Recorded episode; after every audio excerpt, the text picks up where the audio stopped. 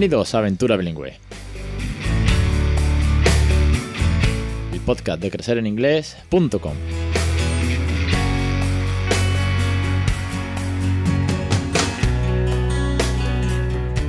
Capítulo 297 es el 10 de marzo de 2022. Muy buenas, mi nombre es Alex Perdel y esto es Aventura Bilingüe. Ya sabrás más que de sobra que este es el podcast sobre bilingüismo real, sobre tips, consejos, experiencia, recursos. Al fin y al cabo hablo de una segunda lengua en casa, de cómo motivaros, de cómo ayudaros, de cómo resolver dudas, de cómo traeros ejemplos para que entre todos cambiemos ese chip y hablemos en inglés en casa o leamos cuentos en inglés, pongamos la tela en inglés y al fin y al cabo los peques se lleven un una segunda lengua sin esfuerzo ninguno para ellos. Y de eso es lo, de lo que va este podcast. Si eres oyente habitual lo sabes más que de sobra. Si acabas de aterrizar para escuchar la entrevista de Iris, bienvenido, bienvenida y quédate hasta el final y aprende mucho con, la entrevista de hoy y échale un vistazo a todos los podcasts que hay, que hay casi 300 ya, madre mía. Hoy Iris va a hablarnos sobre la experiencia como teacher en el aula de inglés, la importancia de los materiales, de la rutina, de cómo preparar las cosas, en fin, de cómo es ese aula en inglés, de cómo transmitir magia en eh, el aula y también desde el punto de vista de madre, que tiene un peque de un añito y cómo, oye, pues el inglés ya entra en su rutina, poquito a poco centrándolo en su rutina y cómo lo está planteando. Sin que echarle un vistazo que va a estar una entrevista súper, súper chula. Y si como la mayoría de los oyentes, estáis aquí porque tenéis dudas o tenéis ganas de emprender esta, loca aventura, si queréis sumar horas de inglés y necesitáis resolución de dudas, o necesitáis cuentos, o necesitáis canciones, o necesitáis un cuento único como es el que tenemos en crecereningles.com, échelo un vistazo a la página, porque tenéis cursos de fonética, de gramática, de pronunciación, de juegos por edad, de en fin, recursos gratuitos para imprimir también, para que los niños jueguen con, oye, pues a completar las letras, a practicar vocabulario, a recortar y utilizar juegos, en fin, tenéis un montón de recursos, además de estos casi 300 podcasts ya, que os van a venir muy, muy bien para emprender una loca aventura.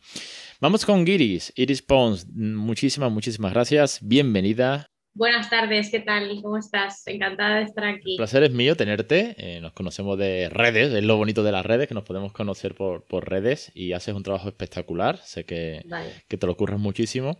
Y oye, de estas cosas que dije un día, ¿eh? y no, es coña, dije, joder, ¿por qué, no, ¿por qué no le pegas el toque a Iris que un curso de algún, algún privado, alguna cosilla así? Pero con lo que mueves de, inglés, que ya eres mami, etcétera, etcétera, digo, igual se viene y nos cuenta algo chulo. Así que muchas gracias por, por venirte. Gracias a ti. Antes que nada, preséntate. ¿Quién es Iris? ¿A qué se dedica? Y ahora vamos hablando de todo este tema del inglés, bilingüismo, crianza, profesión de docente, etcétera, etcétera. Perfecto. Pues bueno, yo me llamo Iris y soy profe de inglés eh, de primaria. Este es mi octavo curso como profe y es mi primer curso como profe de inglés en la escuela pública. Me saqué las oposiciones hace un par de años y bueno, pues muy, muy contenta también en esta nueva etapa eh, pues eso, en la escuela pública y aparte pues como, como madre que en, en, menos de un mes Leo cumple un año, así que es otra aventura más también. Periodo chulo, ¿eh? A partir del año, a mí los bebés, eh, los dos en casa, la experiencia me dice que a partir del año la cosa se pone divertida. Los primeros son muy cucos, muy cute y todas estas cosas, pero bueno, son muy, no hacen nada, están ahí los pobrecitos míos, ¿no? Pero a partir del año ya el tema, el tema se pone, como tú bien dices, es una buena aventura.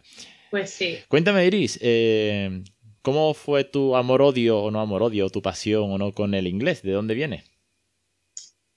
Pues la verdad que no, te sabría decir en qué momento, pero exacto, pero sí que siempre me, me llamaba la atención. Yo recuerdo de pequeña eh, pues a veces las películas y así, eh, pues que preguntaba, uy, ¿no? Me fijaban en la boca de los personajes, ¿no? Cuando hablaban y decía, estos no están hablando el mismo idioma que se oye, ¿no? Y recuerdo que preguntaba en casa, oye, pero no, no, comprendía qué sucedía ahí en las bocas.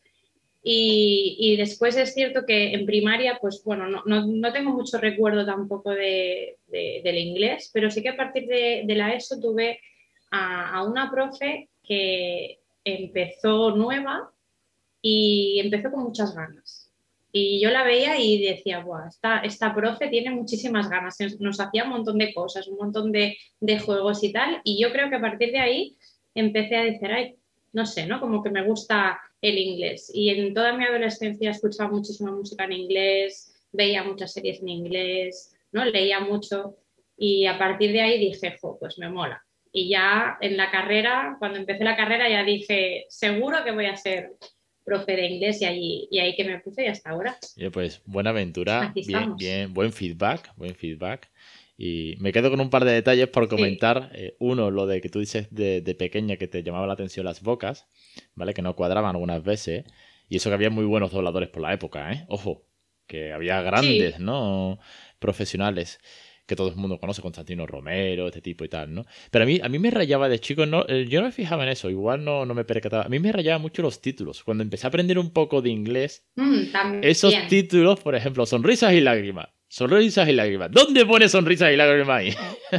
a mí eso sí. Sí, sí, sí, me descuadraba. Y las películas del mediodía, las películas del mediodía de Antena 3, eso ya el título... Bueno, eso ya... tiene nada que ver. Pero sí que es verdad, oye, es verdad. la hablábamos, eh, para que lo sepa la audiencia, lo hablábamos antes de empezar a grabar, eh, hablando un poquito así de resumen, de, para conocerla bien. Eh, lo importante que es un docente que te inspire. Pues sí. ¿no? Y tú has dicho precisamente lo que estábamos hablando antes, ¿no? Esa persona que llegó y que hizo clic, algo, algo te hizo, algo te, te, te, pues te iluminó, te, te descubrió una pasión, una forma, unas ganas. O sea, cuán importante es eso. ¿Cómo, y me viene al hilo, claro, cómo trabajas tú el inglés como teacher, super teacher, que siempre me encanta deciros, porque las que pasáis por aquí soy muy super teacher, ¿eh? Las que pasáis por aquí es que le ponéis unas ganas brutal. ¿Cómo, os cómo te curras el inglés en tu aula de, con los peques? Pues eh, la verdad que, sí, que me lo, me lo, curro mucho, pero, pero en el sentido de que le doy vueltas siempre. O sea, hoy, por ejemplo, eh, así, que también me viene al pelo, eh, hoy he dado clase en un grupo de segundo y, tenía programada una cosa y veía cómo estaban, digo, eso no va a funcionar. A ver, ¿qué puedo hacer? y ya estaba ahí yo pensando, digo, vale, lo giro, lo pongo así en modo juego, a ver qué tal y entonces ha funcionado. Me refiero que, como, como, profe yo creo que lo más importante es reflexionar siempre, tener, reflexionar siempre, ver cómo están tus alumnos, en qué mood están. no puedes hacer siempre lo mismo. Tienes que tener herramientas para decir, pues hoy están así, me va a funcionar o no me va a funcionar, me va a salir una clase de desastre.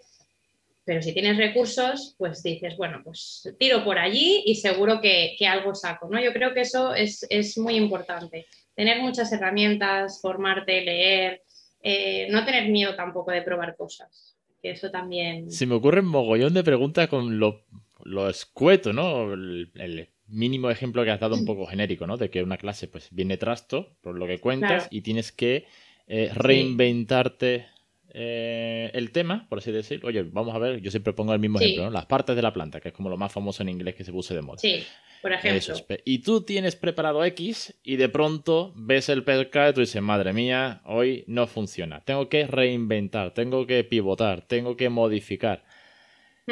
Claro, ¿eso qué te lo da? ¿Te lo da la experiencia de haber tenido ya ocho años y ya te los ves tú desde lejos?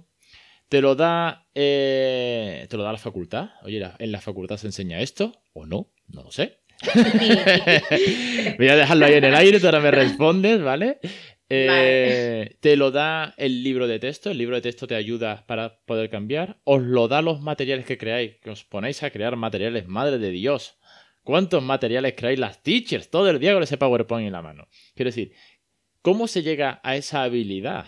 Y es un logro, ojo, desde aquí te aplaudo, a ti y a todas las que conseguís eso, sí, que no sea el profe aburrido, ¿no? Ese profe que se sentaba y leía el tostón, porque entonces todo el mundo ya podía ser la asignatura más bonita, ya puede ser educación física, que era un coñazo, ¿vale? ¿Cómo se llega a, a, tener esa habilidad? ¿Qué suma es? Yo creo que es un mix de, muchas cosas. Evidentemente la experiencia es importante, porque yo creo que cuando yo empecé hace ocho años, eh, igual no hubiera tenido los recursos que tengo ahora, pero sí que tienes que tener esas ganas de cuando empiezas, ¿no? Esa ilusión eh, cuando empiezas a trabajar, es, a veces se pierde por el camino, ¿no? Cuando llevas mucho tiempo trabajando, se va perdiendo, eh, vas perdiendo esas ganas, ¿no? Es como que, a veces hay profes que es así, yo conozco algunos y, que es, igual yo también seré así en algún momento, espero que no, pero me refiero que, que, cuando llegues muchos años, ¿no? Que te apalancas un poco y dices, bueno, pues haré esto y si sale mal, pues sale mal. Eh, evidentemente a veces salen clases mal y puedes poner todo tu empeño y ha salido mal, oye, no pasa nada. Pero sí que yo creo que es un cúmulo de cosas. Has nombrado la universidad eh, muy hábilmente y yo creo que no. Evidentemente la, universidad, eh, al menos cuando yo estudié no hace tanto, tantos años, pero no, no, ofrece mm, realmente los recursos que tú necesitas para dar clase. ¿No? los ofrece. Entonces yo creo que, todo lo que eh, yo soy ahora no lo soy gracias a la universidad, lo soy a partir de salir de allí, ¿no? de, la experiencia de dar clase, de formarme, de leer mucho, de probar. También el ensayo-error, ¿no? A veces, pues bueno, pruebas una cosa y dices, esto va a ser que no lo hago más porque es un churro. Pues no pasa nada, me lo guardo y hago otra cosa. ¿no? Entonces yo creo que es bastante, o sea, un cúmulo de cosas, ¿no? No solamente experiencia. Obviamente no hay receta. Que si tú no puedes coger los ingredientes, los metes en la moline de Thermomix de turno y sale el salmorejo hecho. Aquí no hay receta. Esto es, como bien dices, la experiencia yo creo que es un gran grado, por lo que os voy conociendo, porque además estáis trabajando hmm. con, con personitas que son, y ya los adolescentes que son hormonas ahí dando vueltas, sí, eh, cuando trabajas con personas, al fin y al cabo, sean niños o sean mayores, tienes, tienes que ver cómo está el ambiente, ¿no? Pero el tema de los recursos me hace mucha gracia que trabajáis mucho los recursos, la creación, los juegos, sobre todo dos son mm. más pequeños. Eh, lo aplaudo, si lo aplaudo una vez más, porque al ser pues, de los que somos de los 80, los que estuvimos en la EGB, no teníamos esa historia. y ahora, siento envidia, ¿no? Ojalá yo hubiese estudiado así cualquier asignatura. ¿Por qué, sin embargo, veo, eh, igual es por mi, la comunidad que sigo, ¿no? En redes y demás, ¿por qué veo que hay mucho más hincapié en los idiomas, en el inglés, con todo ese tipo de juegos que con otras asignaturas? Yo creo que, siempre el aprendizaje del inglés ¿no? ha sido un poco así. Quiero decir que como te tienes que currar, eso lo hablaba una vez con, una formadora, eh, y con Miriam, me parece que lo hablaba con Miriam Meslava, eh, que el inglés siempre como que iba un paso más ¿no? por, delante, ¿no? porque como estás enseñando en una lengua que no es tu lengua materna, tienes que buscar formas para que eso sea mucho más atractivo, ¿no? Para que, porque claro, es más difícil de comprender. Eh, entonces yo creo que sí, que el inglés siempre ha ido un paso más allá y ahora mm, igual otras asignaturas eh, están cogiendo como como también la forma de trabajar eh, de la enseñanza de idiomas. De verdad lo creo, porque eh, yo cuando era pequeña, o sea, el inglés en secundaria, por ejemplo, lo que te decía yo que tuve suerte de tener una profe en primero y segundo de, eso, que sí que nos hacía juegos de estilo, pues como los que hago yo ahora, ¿no? Estilo así, más vivenciales, más de hablar, pero el resto de asignaturas no eran así, las mates no eran así, las ciencias no eran así, y en cambio ahora sí que voy viendo ¿no? más recursos de, estas asignaturas, no sé, igual por copia o igual porque se ha visto, oye, pues trabajar así es, es mejor, ¿no? Aunque también quiero puntualizar que eh, evidentemente los recursos son importantes, ¿no? El material que utilizas, que sea atractivo, ¿no? Pero a veces también eh, nos, yo creo que nos eh, ofuscamos mucho en que el recurso sea perfecto, ¿no? Crear tropecientas fichas tropecientos memories, tropecientos, igual mm, no solo es el recurso. Me refiero que puede ser un recurso simple y en la forma en, en, la que tú utilices ese recurso también hace el cambio, ¿no? Me gusta, me gusta, me gusta esa reflexión porque yo lo más chulo, fíjate tú, ¿eh? lo más chulo que yo tuve de profe de inglés fue un vecino del bloque de mis padres que daba clase a los niños del barrio y no era ni profe, era un señor pues que sabía muchísimo inglés porque había vivido, había vivido en Estados Unidos y nos daba clase y hacía el juego del ahorcado para enseñarnos vocabulario, pero claro, de eso en la EGB, jugar al ahorcado, aprender vocabulario con un juego, eso en, sexto, séptimo EGB, no lo había. claro. Pero bueno, vamos, vamos con el tema del inglés con tu peque. Vamos con, el bilingüismo, que también por eso vienes al podcast. Eh, ya mismo eh, cumple un año y te pregunto, ¿cómo te has planteado el inglés o el bilingüismo en casa con, tu peque? Pues mira, te cuento desde, desde que estaba embarazada, de hecho, eh, era una cosa que, que me planteaba y una vez hablé con, con, una profe también de, de, Instagram y me dijo, yo es que cuando me quedé embarazada ya le hablaba en inglés, ¿no? A mi peque, como que le salía solo hablar en inglés. A mí no me sucedió. yo cuando estaba embarazada yo le hablaba en catalán porque este es otro, otro tema, ¿no? Eh, nosotros ya, yo vivo en Cataluña, en, en Tarragona, y claro, nosotros ya somos bilingües. ¿No? Ya tenemos el, el castellano y el catalán, y entonces el inglés ya es otra lengua añadida más, ¿no? Trilingües, que es estupendo. Eh, entonces, por, el entorno, supongo, eh, eh, pues no, yo no, ya no le hablé en inglés cuando estaba dentro ¿no? de mi tripa, y cuando nació pensé, pues igual me sale entonces hablarle directamente en inglés. Tampoco. Y yo me sentía un poco mal, decía, jo, soy teacher y, ¿no? y me gusta el inglés y no le estoy hablando en inglés, qué mal, Iris, qué mal lo estás haciendo, ¿no? Y luego pensé, y estuve así, ¿no? Pensando, digo, a ver, mm, hay muchas formas, ¿no? De, bilingüismo o de, en este caso, de trilingüismo. Eh, y eso también mm, me gusta que me hayas invitado porque yo creo que en el podcast, porque muchas familias, que lo comentabas también un día, que lo subías en stories, ¿no? que, te decían que se agobiaban con el tema de, bilingüismo, de cómo introducirlo. A veces no hace falta que sea todo el tiempo en inglés, que le hable todo el tiempo en inglés. Eh, en mi caso, eh, yo utilizo lo que se llama time and place, eh, que sería pues utilizar la lengua en un momento específico, ¿no? Y en mi caso, pues yo siempre le canto en inglés, siempre le leo cuentos en inglés y sí que mm, ahora voy a ser más constante, pero el, momento baño, ¿no? Eh, también lo hacemos en inglés. Entonces, eh, eso es lo que de momento estamos haciendo y es como me siento yo más cómoda. También por el entorno, ¿no? Con, con el papá habla, bueno, hablamos en castellano, con mi familia hablamos en catalán y era como digo, y ahora yo le voy a hablar así de repente en inglés no me sentía cómoda. Y tal y como lo estamos haciendo ahora, mm, yo creo que, bien. No sé qué va a pasar en un futuro, si vamos a aumentar o no, pero de momento estamos así y, bien. Es que después de tantas consultas, email, de tantas familias que han pasado por aquí, que me escriben por redes sociales o por privados, email, da igual por donde sea, ¿no? me quedo, creo que la parte más importante, me quedo con eso que has dicho, que es comodidad. Y aprovecho, ¿eh? aprovecho tu entrevista una vez más para esas personas que me escuchen hoy por primera vez, por así decirlo, para enfatizar la importancia ¿no? de la naturalidad, la diversión, el cariño, de sentirnos cómodos, que esta aventura eh, da para mucho, tiene muchos procesos, tiene muchas etapas, tiene diferentes circunstancias sí, según el momento de, de, edad de nuestros hijos, las nuestras propias.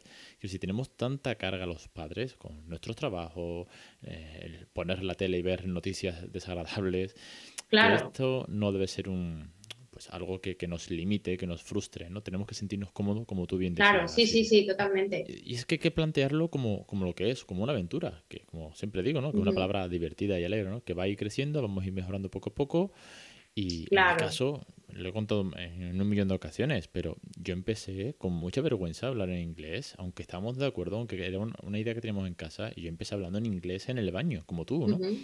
Eh, pero con vergüenza. Y de la, de la vergüenza del baño pasé a la vergüenza del salón, y del salón ya pues salía a la calle, al supermercado, al playground, etcétera, etcétera, etcétera. Y ahora te pregunto, para que cada familia que pasa por aquí, cada familia que está viniendo esta super ronda de entrevistas, deje y aporte su granita de arena. ¿Cuál es tu feedback, eh, Iris? Eh, ¿Cómo ves que reacciona tu hijo cuando le hablas en inglés o cuando le cantas en inglés? Tú que has focalizado y que tienes en marcha un time and place tan, tan preciso, ¿no? Oye, tú tienes tu cuento por la noche, las canciones en inglés que, que le cantes y el baño. Es, es, tan específico. ¿Notas alguna diferencia entre cuando le hablas en inglés, en estas, en estas rutinas exactas, a cuando no le hablas en inglés? Hay, es decir, suena un poco como médico, ¿no? Oye, ¿qué síntomas tiene usted? Pero ¿notas algún tipo de feedback que, cuando te comunicas con él en inglés? Eh, en mi caso, la verdad que el tema canciones y cuento bien, porque como des, eh, siempre ha sido así, ¿no? Él siempre ha conocido los cuentos en inglés, siempre ha conocido las canciones en inglés, ¿no? Eh, no, no, no lo veo yo que ponga caras o así. Ahora, el momento baño sí, que, al principio, como está acostumbrado de todo el día casi, ¿no? En, catalán o en castellano, el momento baño que sí que es muy específico de estarle hablando directamente a él en inglés, sí que al principio hace como, ¿ah? ¿No? Como así, como, ¿ah? Como que nota que, que algo diferente hay pero después ya está, después eh, ya como que se acostumbra, claro, es muy pequeño, ¿no? Pero, por ejemplo, en el baño tiene eh, unas piezas así como de, animalitos que se quedan pegadas en la, pared y yo se ¿no? con una canción pues le, voy diciendo los nombres. Y ayer reconoció Lion y fue como, ¡Ah! no puede ser. Y sí, sí, o sea, hoy lo voy a volver a probar y te lo confirmo, pero ayer eh, tres veces digo, where is the lion? Y cogió lion y yo. Oh". Es ese momento, ¿eh? ese momentito cerca del año donde ya empiezan a entendernos mucho más, ya empiezan a comunicarse con nosotros, aunque sea señalando, ya empiezan a parlotear, ya, saben lo que le estamos pidiendo, ¿no? Como ese eh, Where is the lion, que, que es, es, mágico. Where is, where is es mágico. Mira que, mira que es tonto, pero es Where is metes vocabulario y le estás metiendo una estructura gramatical, le estás metiendo el verbo to be y le estás metiendo el vocabulario de turno. Hmm. Y en una cosa tan tonta como What is the lion? Y el tío va y ya te ha dado el, lion tres veces. Sí, sí. Y claro, tú además no, solo, no es consciente de la parte gramatical que, ha aprendido, pero a ti se te queda esa sonrisa que me sacas ahora aquí, que la gente no nos ve. Yo digo, no puede ser. es como, es que, es que cogió el león y, y vuelves a probar. Sí, claro, digo, no será otra, ¿no? Digo, a ver, vamos a volver, ¿no? Y dejé pasar un rato así y le vuelvo a cantar así la canción. Where's the lion? No, sí, y va y coge, no puede ser. y sucedió. Ese es el momento mágico que sé que tarda un año, porque sé que tarda un año, porque los bebés antes no hablan, hablando desde el punto de vista de bebé. Pero que muchas familias que te dicen, oye, es que me agobio, es que esto no funciona, es que no sé qué hacer y tal, digo, sé que es largo, esto es maratón, esto no son 100 metros lisos, pero que en el momento que tú le digas where is y lo pille, dices tú, hostias, ahora sí, ahora sí veo a dónde voy. ¿Vale? Porque en español no te lo planteas, en catalán tampoco te lo planteas. No, claro, tampoco te lo planteas. No, no. es como que lo va a entender. No, no. Pero aquí esa, esa magia existe y es, preciosa para. Sí.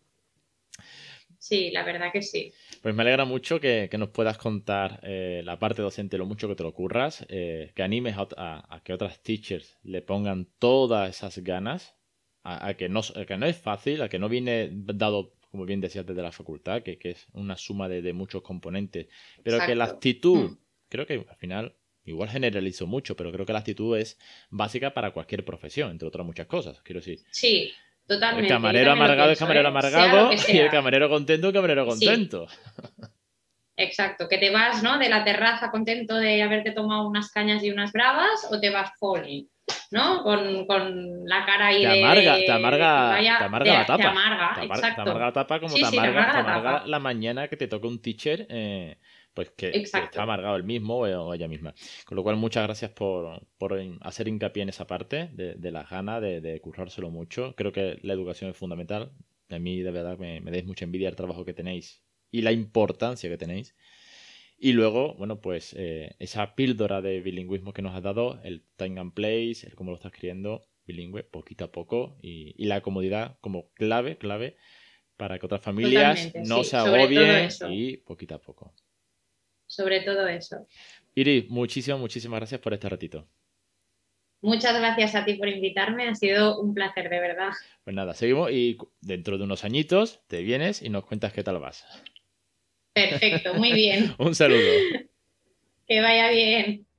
Y hasta aquí la entrevista de hoy. Qué gusto dar eh, cuando vienen estas super teachers. No me cansaré de decir lo que son super teachers, porque las que vienen aquí son muy super, muy super teachers, de cómo se lo ocurren, de cómo le ponen ganas y qué alegría que haya profesionales así en el aula, motivando, enseñando, porque están enseñando eh, a nuestros peques con, esa, con esas ganas y transmitiendo esos conocimientos de una forma especial, a través de juegos, a través de rutinas, a través de, bueno, de todas las dinámicas que crean y con esa sonrisa que, lo transmite, que es, es, mm, es para aplaudir, porque la verdad que es que es como hay que enseñar las cosas. Y eso que yo no soy teacher, pero me encanta que haya docentes así. Os lo digo, como siempre.